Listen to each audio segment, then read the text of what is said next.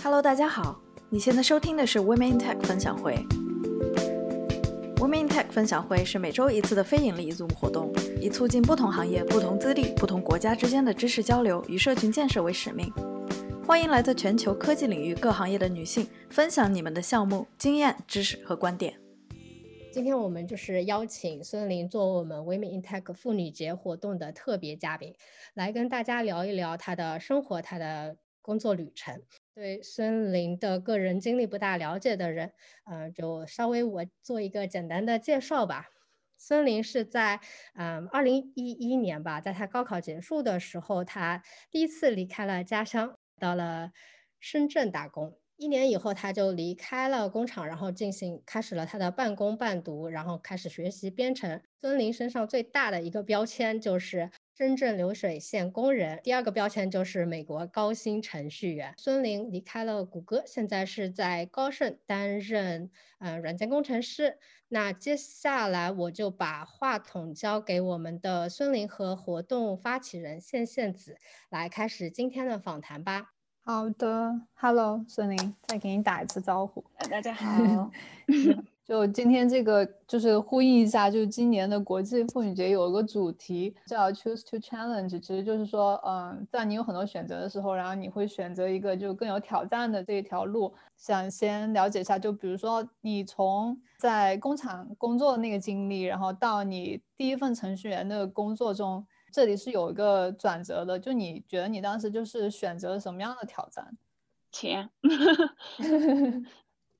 嗯，当时候因为嗯，其实不是一一年高中毕业哈，是零九年高中毕业，然后的话一一年开始正式成为程序员。但在那之前呢，一九零九年到一一年这两年之间，确实生活是在我现在所有历程里边比较苦的一段吧。即使可能之前在农村的时候生活也是比较苦，但是的话，其实他们的苦是不成不不一样。所以的话，在那个时候是更多的是一些心态上的一个一个精神上的一些承受。所以那时候又嗯看不到太多的希望，只能呢又又只能闷着头低着头前进。然后呢，钱也是一个问题，所以那时候就是精神和经济都有一一定的压力。好的，然后当时你是为什么就是想要选择编程这个方向呢？因为 我那时候真的只有只知道，呃，有这么一个方向可以去选择。因为高中毕业之后出来什么都不懂嘛，然后也不知道可以去学习什么做作为一个生存技能，所以的话进工厂是我当时候的一个唯一的选择。但是进了工厂之后呢，发现确实不是我想要的生活，然后也也看不到头。如果将来不去学习一门那个，对于当时候的我来说，如果不去学习一门技能的话，就是真的只能是从一个小工工厂里面换到另外一个什么大工厂，然后就一直在流水线边缘做事。所以的话，就后来就去选择学习编程。其实选择学习编程的话，其实也是一个契机，因为当时候高中毕业之后有参加一个活动，然后让我有机会接触一下计算机，所以的话有这么一个信息在我的脑海里面。当我想要去学习一门技能的时候，我就去嗯选择了编程学习。那你当时就是在，比如说脑海里有计算机的这个呃概念的时候，有没有同时听到过一些，比如说比较负面的一些评价或者是言论？那这种时候就是有没有，比如说有一些犹豫或是打退堂鼓的一些心理呢？其实事实是，我身边没有这样子的声音。第一是一零年的时候，编程行业才刚刚起，算算是一个红利期，就还是处于一个那个上升的一个阶段。所以，我身边的人，关键是我身边的圈子都是，嗯，都是工厂里面的朋友嘛，他们其实都可能没有听说过。所以的话，其实这方面声音是非常非常少的。我我其实我只知道有这么一个东西去学习，其实我都不知道有这些声音。所以反而现在越来越饱和的时候，就所以就有越来越多的声音，哎呀，变成比较难啊，或者是比较枯燥呀。嗯嗯嗯，好的好的，明白。那就是从程序员到决定出国的这一阶段，那你有没有就是也就是选择哪些就是比较挑战的一些决定呢？也还好，都真的是就比较算是真的是运气比较好。嗯，我当时候以为最大挑战就是去拿签证的问题，因为我拿签证的时候，我我资金所有的家产加起来不到十三万，所以我想去做资产证明呀，然后要拿提供所有材料的时候。但是也还比较顺利，都拿下了签证。嗯，其实我现在还在学习着管理自己的时间和那个精力。其实真的就之前的话，反而确实比较容易一些，想到什么就去做了。此时此刻的一个阶段，就觉得呃越来越难，分散精力的事情越来越多。但是放在当时之前的我来说，算是比较简单，感觉我想到这个事情，我就先把这个嗯用精力比较多的时候去去嗯去做一些比较需要耗精力的事情，我也可能会有一个优先级。我就是把尽量就是在工作时间会去高效的去解决这个问题，下班之后会尽量就嗯公司有健身房就去瑜练瑜伽呀，或者是然后有飞卡呀，所以我就会在这一方面去先把精力、精神这一块提高之后，然后再去做说有哪一些是安排在这个时间段，哪一些事情是安排在这个时间段。所以总结下来的话，其实真的就是一个是不是管理不是管理时间，反而是一个精力的管理。有道理，这我觉得这也是我们可以学习一下的地方。像你的感觉自己就是。一个没有杂音的一个状态，就只有自己一个我要做这件事儿的一个声音，这样的一个状态，能不能给大家分享一下？就是是一种，就是比如说你一直就这样的，还是比如说你是一个锻炼出来的一个状态呢？这个声音对于声音肯定是有的，这些杂杂七杂八的声音肯定是有的，但是相对来说，对于还是我觉得还是一个价值观吧，看你把哪看重的是哪些东西。如果你看中的是这一方面，然后想去追求这一方面的话，那我可能会去投入相对应的钱和精力。可能我觉得我的优势就是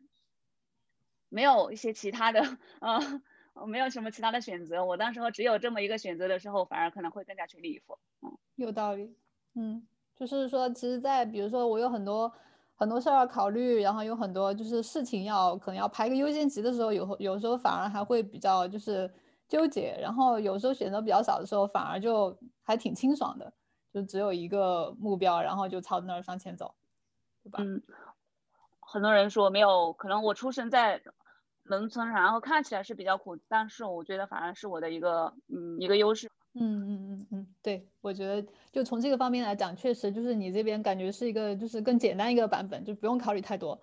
那从你呃出国以后，就你开始读书，对吧？然后到你入职，其实这个过程还挺短的，只有九个月，对吧？然后我们觉得，其实我们这样想一下，其实真的是挺厉害的。就你能不能给大家讲一下，就是你是怎么样在这短短九个月里迅速的适应了这一切，就是包括在美国的生活，然后还有就是语言的这些能力，请你给大家分享一下，就是有这么多的挑战，你是怎么样在这么短的时间内就完成这么一系列的操作？首先是我读的这个学校，它所提供的一个项目，它的机结构就是这样子。它让你先在学校里面完成一部分课程，让你的部分课程积累了一定的那个学生学分之后，所以你就有那个资格和条件去找工作，去找一些是嗯全职的工作，并且是，然后嗯适应问题，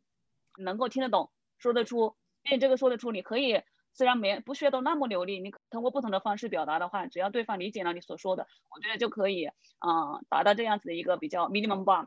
好的，谢谢你的分享。呃，接下来我们就可能看到，就是你在疫情期间，你又经历了一系列的，就是飞来飞去，然后，嗯，就是比较呃，sorry，就是 about your father，就是大概就是这样子的一个变故，就是。能不能给大家就是分享一下你的这部分的一些经历？然后你看，你其实，在处理这些事情的时候，你还要继续求职，就是你是怎么样就是处理这样的就来自各方面的这种压力的？对，二零二零年确实我是我经历变动的最多的一一年吧。嗯，从年初开始，嗯，其实我二零二零二月份的时候，我还在谷歌办公室工作嘛，甚至我当时候还跟谷歌去发起那个想求职就。并且已经面试了一轮，跟他们面试了一轮，感觉也还 OK。然后的话想接下来面试，但是在三月份的时候，嗯，我就必须得回国，因为我父亲嗯病生病特特别严重嘛，所以的话我就必须得嗯飞回去。那当时呢疫情也比较严重，嗯，所以飞回去的时候各种隔离，反正隔离政策和入境政策都还不是特别明确。但是的话也有，嗯，让我恰好可以在当时候有机会见到我爸爸最后一面。然后呢，在国内待了一段时间，从三月份到到六月份吧，就是这一段时间是我经历最低迷以及迷茫的一段时间，因为我真不知道自己可以做什么，然后有什么样的能力可以去做哪一些事情。嗯，我也尝试在国内去做一些什么副业呀，或者是不全职工作，然后往其他非程序员方向去考虑。但是呢，我感觉还是不是，还是缺少一些东西。没办法去说创业呀，或者是开启一个自己的平台，或者是自己的一些嗯内容输出，或者如果想往那方面发展的话，做一些啊这种内容产出的话，我还是做不到。甚至我当时还尝试过那个代购，不是代购，直播就有卖我们家乡的土特产的一些产品，但是的话也我不会做。所以然后呢，后面呢我又开始在国内去找工作，找工作呢就也是继续往那个程序员 IT 这方面去找，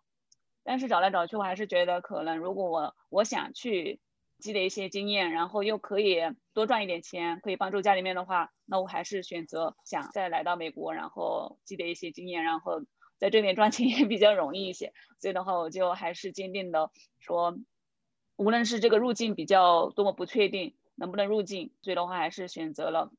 嗯，先飞那个。那时候，那时候美国还是有，现在还有那个出国变吧。反正就是不能直接飞，啊，飞美国。所以的话，我就当时七六七月份的时候吧，就要飞去那个柬埔寨，然后在那边待半个月之后，然后再飞到再飞到美国。飞到美国之后呢，因为啊我的签证非常紧张嘛，时间非常紧张。任何一个机会都不能错过，所以我当时候是投递了所有，几乎每天早每天早上会投递一部分简历出去，然后的话给了，无论是对方给了一些工资条件不是不大，不是我的想要的，但是的话我也会去通过这样子的机会，然后去去去提高我的一个面试准备程度。很辛苦，也还好，就反正就就嗯一步一步去做，有有嗯是是这样子的话就缺少来，因为面试就是一个查漏补缺的一个过程嘛。当你面试多了之后，你知道你要可能要准备哪些东西。虽然可能还是有一些东西算法水平不是一下子一蹴而就可以达成，但是的话，你可以通过能准备多少就是准备多少的一个一个态度去准备的话，我觉得找一份工作其实不太难。但是如果要找一份稍微好一点的工作的话，其实就要多花一点时间，多做一些积累。就在一个多月之内就嗯有拿到 offer，然后的后面有在 eBay 做了一段时间的一个合同工，然后呢后面。运气也比较好，然后通过高盛的面试，就后面就来到盐湖城的高盛了。嗯，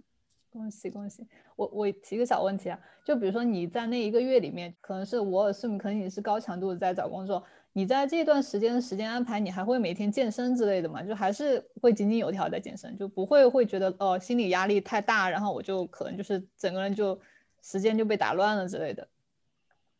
嗯，我当时是在 New Jersey，然后的话还是那夏天很热，并且我那个房间还是我几个月之后又回到我我的住处，就是条件不是特别好，所以的话我有时候做一些那个根据 YouTube 的一些视频做一些那个健身的一些动作，只能比较轻微的，因为我住在二楼，然后也不能去去做一些大动作，然后偶尔也会去那个旁边的公园跑跑步。嗯嗯嗯嗯，一定要的，就是尤其是在这种高压下的话，就更加需要一个放松，更加需要一个发现的一个方式，一个出口。所以运动是我的一个出口。所以无论何时，也也有时候，但是也很难。但是的话，还是会把这个啊运动会当做我的一个每日呃已经养成的习惯，对 regular 的一个一个 routine。嗯，OK。这样就有时候就如果嗯，我觉得现在的精力就越来越差，越来越恢恢复能力也没那么好。随着年龄增大，就这个其实运动的话，不是提高你一个身体素质，反而是在这个延缓变老的过程。真的就越来越 可以这么说意识。好的，好的。然后就是呃，对我觉得，我觉得确实就是身体就是感觉好了以后，就整个人的那种可能就是应对这种复杂情绪或应对这种困难的这种呃能力或阈值可能会提高一点，心理上可能也没有那么的，就是可能把这个问题扩大化。嗯，对我觉得这个确实是。还有一点就是可以提高你的行动力，就是你如果能够把一些比较枯燥，例如跑步这种事情能坚持下来的话。就是那其他事情反而可能比跑步可能会更加有意思一些。如果你能把一些比较枯燥、在嗯比较稍微累一点的事情能做下来，那其他事情其实反而可能会在相对来说可能更加容易的去行动，做一些可以做的事情。嗯，有道理哦。那你每次跑步大概就是枯燥这个过程有多久呢？一个小时？我我之前都有参加过马拉松，然后可以加跑跑四五个小时。我我参加过五次全马。然后有挺多次 半马，然后呢，在那个是在一六年一一一五年左右左右吧。然后现在我是跑不了那么远了，但是的话，我我最近的一个计划就是我会将开车去我周边所有的一些公园，我对周边也不熟悉嘛，我所以的话我就会一一的去将所有的公园都跑一圈。我大概其实现在就是跑个半个小时到一个小时，加上散步的时间，这就是我近期的一个小计划。嗯，哇。厉害厉害，我我向你学习。我觉得因为我的爱好没办法去实现，我没办法去做我喜欢的事情。我这边没有飞盘玩，然后的话，但是的话又想去嗯呼吸一下新鲜空气，又不想待在房间里边，我真的就并且天气慢慢变好了，盐湖城现在天气挺好的，就也没下雪了，所以的话就很适合去户外去公园那个呼呼吸一下空气。这个我学习到了，我觉得我可以把这个日程提上来一下。对，嗯，然后就是有一个问题哈，就是。你就是你一件一般提到就是说，比如说我自己想要什么，然后再看自己就是有什么资源，然后再看就是比如说利用这些资源怎么样去行动。就我们听起来这个流程其实挺顺理成章的哈，但其实就是不知道自己想要什么那一步。觉得很迷茫，就很多人就很纠结。比如说，不管是选专业还是什么选工作，或者是选任何东西，很多人说我不知道我自己要什么。比如说你选了一个这个，然后觉得嗯，我我这个这也不是特别喜欢，然后那个我也觉得不是特别喜欢，然后就觉得有时候就不知道自己要什么。但从你的经历来讲，你就很坚定的，也可能是刚你刚刚提到的哈，就是说你没有什么其他选择。然后想问一下，就是你是怎么解决的这个？处境的，刚刚迷茫的时候，确实也最迷茫的还是就是去年从三月份，嗯，从从我失业，然后到再来到美国这一段时间，是我比较迷茫，因为我当时候真的不知道自己可以干什么。因为我总结下来，目前这个状况的我来说，我拥有什么，可以有用这些东西来做一些什么事情，我有哪些资源，我有哪些技术，呃，哪些能力可以去可以去做一些事情。然后如果真的是没有方向的话，我觉得也不是。没有特别着急，我确实也感觉自己就是我想不清楚，那我就先不想了。我当时候就找工作也不是特别顺利的时候，我真的就干脆就是放空一段时间，我就有当时候有去那个西藏呀、四川那一带去玩了一圈回来，但是的话还是没有想清楚到底要什么，我没有什么嗯一个特别说一定的目标一定要去达成之类的，有什么就做什么。其实真的就是这两个维度，一个维度就是身体，一个维度就是大脑。那大脑可能你可以去选择一些输入一些信息，例如去读书呀，然后去嗯做一些嗯内容的输入，然后的话还有就是身体的一个素质的一个保持。迷茫的时候真的是每个人都会有的，其实并且我现在都还算是嗯很多的事情还是比较不确定，然后也也也没有那么明确。分心的时候刷抖音的时候都有，然后睡不着的时候也有。那这个怎么办呢？我们想太多也没用，对不对？先得去接受这样子的状态，然后的话接受了之后，我才慢慢的可能去做一些可以做的一些小事情，从小事情开始一步步的去做。很多事情还是可以控制的嘛，例如你真的可以去稍微调整，走一走，或者是很容易陷入一个比较恶性的循环。但是如果要打破这种循环的话，真的只有先，其实已经有这种意识的话，其实已经成功了一半了，就已经可以。啊，慢慢的可以让自己稍微积极一点。好的，就希望孙林的这个分享可以给大家讲的比较杂，然后也自己也没有什么一些一些好的嗯方法可以分享给大家，但是的话就真的啊，这就是目前状态的我了。没有没有没有关系，不要有压力。就是，嗯，我我觉得就是也不是说就是要你帮大家解决问题，我觉得就是肯定是这个是不可能的。我觉得就。比如说你作为一个就是过来人吧，或者是正在经历的人，我觉得分享一些自己的感想，然后大家就是一起就互相启发一下，互相就是学习一下这样子。嗯，对。然后就下一个问题可能就是还是关于你的行动力和你的资源的这句话哈，就是嗯，之前你 TED Talk 里面就是有讲，你说只要你去行动，身边就有很多资源来帮助你。嗯，然后就是想请你就是分享一下你对这句话的一些体验或者经历。对我这句话其实现在也还是非常认同的。嗯，当我真的很想去做这么一件事情的时候，只有自己在行动的时候，才其他人才身边的资源可能会慢慢的嗯走向你，然后才慢慢的有更多的方法去解决当下的一些问题。因为之前有自己没有做过演讲嘛，然后的话有收到这个 TEDx 深圳的呃他们发起的一个邀请，所以的话我一开始是非常拒绝。但后面的话，他们嗯一而再再而三的就有邀请我，所以的话，我真的后面就嗯，既然这样子，他们都不怕我搞砸，那我就也不担心自己搞砸了，所以的话就答应。然后后面的话，真的就是身边的朋友啊，以及所有的一些演讲的一些教练啊，以及他们工作人员都有，都都是在帮助我。只要你我自己不放弃自己的话，这个事情就真的就可以成。嗯嗯，对，我觉得我也特别欣赏，就是。呃，想到什么就立马去试一试的呃朋友，我觉得就是这样，把时间都花在了就是最该花的地方，嗯，然后就是也可以很快的看到效果，就是避免那种或者是减少那种就是在那里呃犹豫或者纠结的那个时间段。对，嗯，其实想太多，每个人都会想太多，但是可以可以把这个事情看作是一个快速迭代的过程，我可以先去做一点点，然后的话再去看一下这个对 MVP 这的反馈。嗯，对，然后再如果真的做不了的话，其实还是嗯没有选择，但是终究来说，我们都是有选择的，都是有可以选择去做，嗯，可以做选择，嗯，对。然后你就是只要去行动，你做着做着，可能选择也慢慢越来越多，或者是越来越窄。有时候可能越来越窄也是一个好事儿，有时候越来越多也是一个好事儿。就但是就是只要你去行动，你就至少能改变你现在的这个纠结或者迷茫的这个境地，对吧？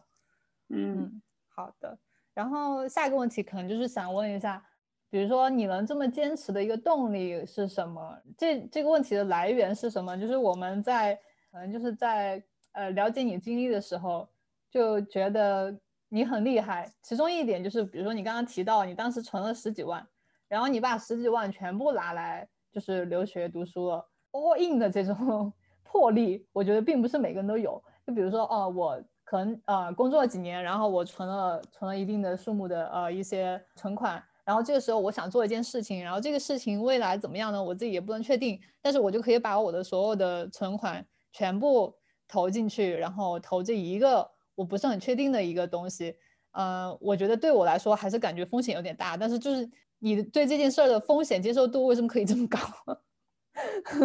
啊，这还是一个看问题的一个角度吧。当我分析下来，即使我在美国去读书之后，发现还是找不到工作，生存不下去，还是得可能一段时间之后必须得回国。那其实这个事情可能确实看这个结果，可能确实不太不值得一提。但这个过程对于我自己来说，可能就是一个锻炼。我会将这个过程看作是一个非常高的价值。相对于那十万十几万块钱，可能我觉得这个价值就比不是，在我当时候的那个价值观来说，确实我就会可能会看重，非常看重这个过程。钱我也我也不知道我自己是一个什嗯一个什么样子的一个态度，只要是我想做的事情，到时候玩飞盘也会很烧钱，但是的话，这个是我非常喜欢的事情，那我也会去投入，嗯，花很多钱，我都觉得嗯不会说嗯舍不得之类的。但是我平时生活里面确实就是跟其他，嗯，那种占便宜的心理也有，就是，嗯，也有时候挺感觉自己挺节俭的，就挺挺没有看看不看看不得那么开。但是当我要想去再投资一些自己想做的事情的时候，我就会非常舍得。嗯，我比较同意你，就是你说就是投资这个过程，然后这个钱只是一个，呃，作为一个就是投资的一个东西吧，就是它留在你身边可能也不是。呃，什么样的一个变化或者帮助，但反而就是投资到自己的一个经历上面，就反而可能就是带来更多的一些帮助，会带来更多的一些改变。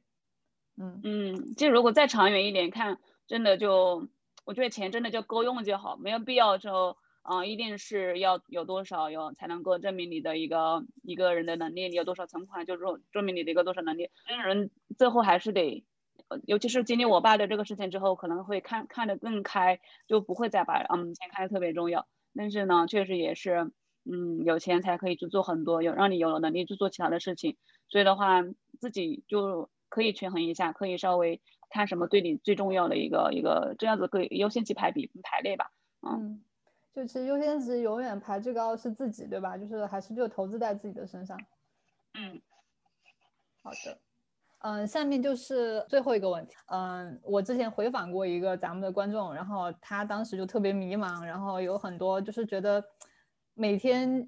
感觉有很多无形的阻力，然后然后我们就大概就是把他的那个情境可能就是淡化了一下，然后举了一个比较 generalized 的一个例子，然后就是想问一下孙宁，就如果你是他，你会怎么做？啊，然后这个同学呢，他的情况是怎么样？就是这个女生。他因为迫于父母的压力，他学了一个就不是 tech 的专业的一个专业，但他自己又不喜欢。那这个时候呢，就他想做一些改变，他想就是靠自己的力量去转啊，比如说转一些专业学数据啊，或者学程序员相关的专业。但是呢，他又比较害怕，因为听到很多杂音，嗯，就觉得哦，怕这个行业要求太高，然后门槛太高，然后觉得嗯，万一就是学起来太难，然后又怕就是万一以后，比如说我做这种数据或者是程序员相关的工作。太无聊，但这个就是一个他自己否定自己的声音。然后，但是周围的朋友呢，就觉得，哎，你也可以尝试一下。然后他又觉得有点跃跃欲试，所以就处在一个长时间处在一个很摇摆的一个状态。就如果你是他的话，你这个时候会怎么做？在这种情况下的另一个选择，就是说，比如说我还有这样的选择可以突破这样的一个困境。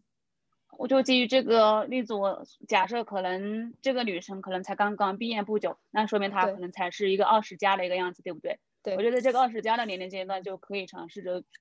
去做比较做加法，是吧？可以去尝试这个方向，可以多做一做。嗯，如果我是在二十加的话，其实有什么没有什么可以失去的。你尝试一下这个行业，如果觉得真不行，那我就换一下，其实没有什么特别的多的一些损失。但是当你一旦真的就年龄加上来之后，可能之后你想尝试，可能都没有特别多的机会了。嗯，然后说这个行业要求太高，然后觉得太难，也怕无聊。嗯，可能一可能是你这个了解的信息不是特别全面，你了解的信息可能都是一些听到的是那些 stereotype。然后的话，我建议可以是多多去先了解一下到底是这个行业的一些平均水平。但这个也不能说明一个。嗯，一个什么呃，说这个就不适合你，这个就是合适你，因为每个人嗯接触的时候还是多多少少不一样。然后要求太高的话，其实真的是嗯，我觉得要求不是太嗯，要求是在所有行业里面要求最低的。以我能够以高中毕业的水平都可以去学习出来的话，我觉得就可以说明一个问题，其实真的是它的门槛真的不高。首先它门槛不高，然后在我基于我在美国工作这些嗯嗯一年多，将近两有两年多的经验吧，然后的话我。看到的例子就是真的程序员，只要你水平，你的那个刷题比较 OK，啊，你你能沟通，能听得懂对方的，然后我觉得这个面试真的就不是一个特别大的问题了。所以要求真的我感觉还找到一份工作要求真的不高。嗯嗯，无聊的话，无聊就没办法了，不知道怎么看。可能你还是得叫要面前的这部电脑看作是你的最好的朋友，然后的话就嗯尝试着可以去做一些。其他事情其实这个可以对冲的嘛，是吧？你可能这个事情比较无聊，然后我就可以去做点自己喜欢的事情，可以平衡的。只能这样了，这个没办法。好的，好的，我觉得就希望孙林分享的这个，就是如果他是这种情况该怎么做的话，就能够帮助到就是有这样困扰的朋友们。嗯，好的，谢谢孙林的分享。今天就是非常感谢孙林来到我们的 Women in Tech 的活动，然后呃参加我们的妇女节特别活动，也非常感谢我们的活动发起人线线子带来的这么好的问题，然后最后也非非常感谢小伙伴们的参与，那祝大家周末愉快。